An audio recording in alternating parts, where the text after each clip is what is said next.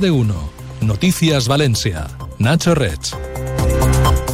Buenas tardes. Las protestas de los agricultores han llegado este jueves al puerto de Valencia, donde han vertido unos 200 kilos de almendras, naranjas, cereales y vino. Y también han llevado a cabo una quema de paja. Después de congregarse junto al edificio del reloj, han intentado cortar con sus tractores el acceso sur al recinto portuario. Allí ha sido donde se han vivido los momentos de mayor tensión cuando un dispositivo policial ha impedido el paso a los vehículos. Incluso uno de los participantes en la protesta ha llegado a ser detenido Después de este incidente, las principales organizaciones agrarias de la comunidad han pedido la dimisión de la delegada del gobierno. Carlos Peris, presente en esa manifestación, así es el secretario general de la Unión se pudiera pasar por el port de Valencia. En la vida no pensaba. Vaya democracia més bananera tenim que no ens expresamos libremente y dir les veritats. Tot això passa perquè diguem les veritats a la presidenta del port de Valencia. A esta hora los agricultores han comenzado ya a abandonar el puerto. Vamos a ver cómo está el tráfico y resumimos otros asuntos destacados de la actualidad local de este jueves.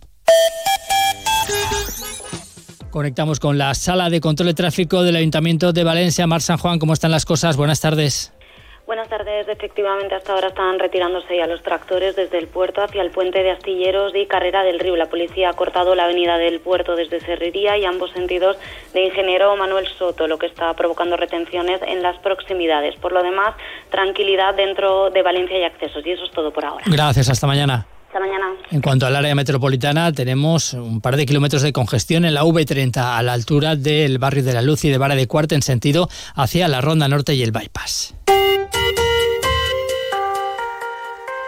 14 años después de que el Ayuntamiento de Valencia comenzara los trabajos para recuperarla, por fin la antigua harinera del Grau ha vuelto a la vida, reconvertida en un espacio sociocultural dedicado a la innovación. Este emblemático espacio industrial reabre después de una inversión municipal de 8 millones de euros entre la rehabilitación y el equipamiento interior. La intervención para recuperar esta vieja fábrica acabó hace un año y desde entonces ha estado trabajando para dotarla de contenido. Este edificio industrial de principios del siglo XX forma parte del complejo de naves situado en la calle Juan Verdeguer. Su rehabilitación permitió reparar algunos elementos originales, entre los que destaca una gran tolva de madera que servía para cargar la harina. La alcaldesa María José Catalá, que ha visitado hoy las instalaciones, ha explicado que la harinera viene a completar el distrito local de innovación impulsado en Valencia estos últimos años. La verdad es que para nosotros este lugar es un lugar de lanzamiento, es el lugar donde desde luego ya que completa el distrito tecnológico de la ciudad, el distrito de innovación conformado por la Marina, las universidades, las naves y la harinera. Por tanto, orgullosos de, este momento tan importante para Valencia de recuperar este lugar que ya eh, era emblemático eh, para la zona industrial de Valencia. Según Catalá, desde la harinera el gobierno local pretende movilizar en los próximos tres años inversiones por valor de 100 millones de euros a través de proyectos de colaboración público-privada. En total, la antigua harinera del Grau tiene una superficie útil de 10.000 metros cuadrados entre los tres edificios que la conforman. En su interior alberga ya la sede de dos consorcios europeos dedicados a la generación de gemelos digitales y a la investigación del cáncer con inteligencia artificial. Otra de sus plantas se ha dedicado al impulso de empresas tecnológicas emergentes y también acoge la sede de la Asociación de Startups de Valencia.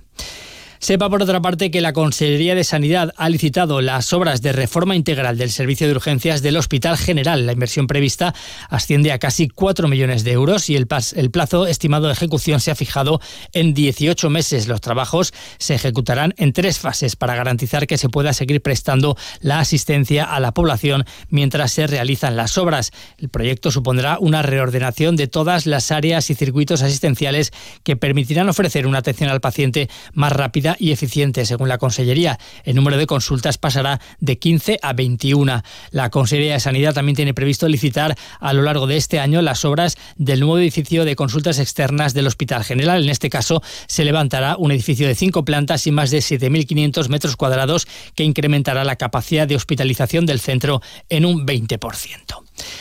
Y el Servicio de Atención a las Urgencias Sociales del Ayuntamiento de Valencia asistió a más de 3.000 personas a lo largo del año pasado y tuvo que intervenir en más de 5.000 incidencias. La concejala de Servicios Sociales, Marta Torrado, ha dado a conocer este jueves el balance de funcionamiento durante el ejercicio pasado de este servicio que se puso en marcha en 2011. Un servicio que siempre está alerta para actuar ante circunstancias sobrevenidas e inesperadas y que la EDIL no ha dudado en definir como unos ángeles de la guarda. Se trata de un servicio que atiende todas las urgencias sociales que se producen en nuestra ciudad, que funciona las 24 horas del día, los 365 días del año.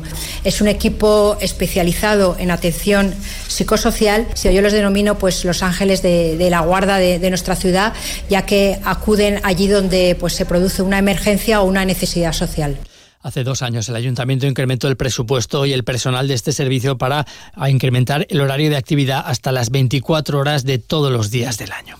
Y los trabajadores del consorcio 2007 han reclamado hoy apoyo político para evitar el despido colectivo tras la disolución de esta entidad que ha venido gestionando la Marina en los últimos años. El problema está en que ni la autoridad portuaria ni el ayuntamiento que comparten ahora la gestión de este espacio quieren asumir a estos empleados. Comisiones Obreras ha pedido la creación de un ente público que integre a estos trabajadores o en todo caso su recolocación.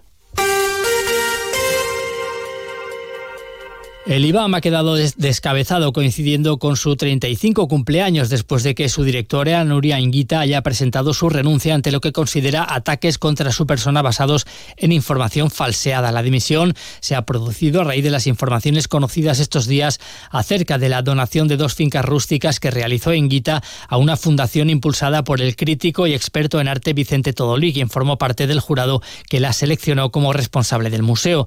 Como hemos venido contando, la Generalitat prepara un escrito dirigido a la Fiscalía por si estos hechos pudieran ser constitutivos de delito.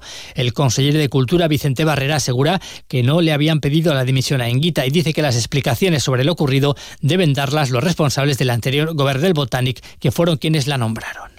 Quiero dejar claro que la señora Anguita se va porque quiere. Ella responde por sus actos y nadie, y quiero decirlo alto y claro, en esta consejería le ha invitado a la señora Nuria Anguita a marcharse. Quiero añadir además que quien debe dar explicaciones, en su caso, las explicaciones oportunas de, es, es el gobierno anterior, que es quien la nombró.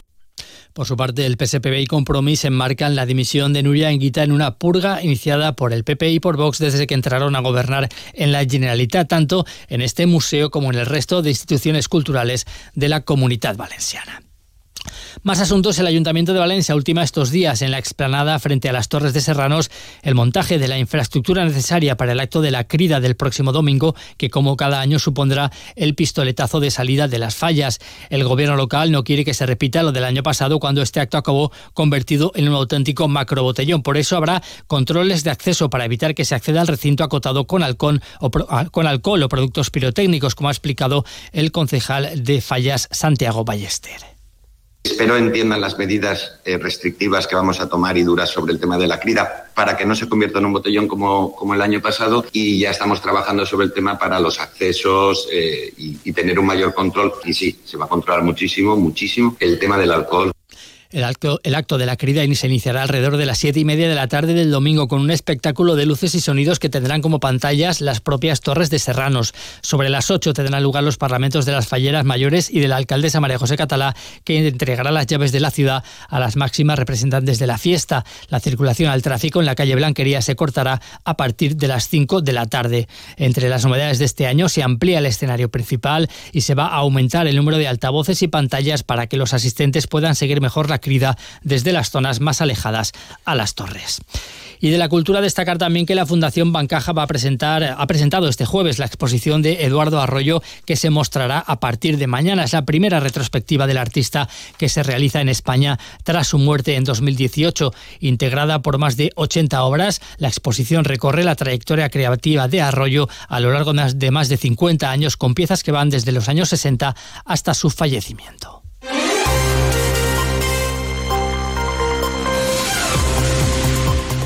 Terminamos como siempre con la previsión del tiempo. Esta tarde se mantendrá en Valencia la nubosidad de tipo alto y las rachas de viento de poniente moderadas que pueden dejar máximas de hasta 27 grados. Mañana viernes lucirá el sol, los termómetros volverán a bajar con máximas que se quedarán en torno a 20 grados. Llegamos ya a las 2 menos 10, resumen ahora de la actualidad regional aquí en Onda Cero.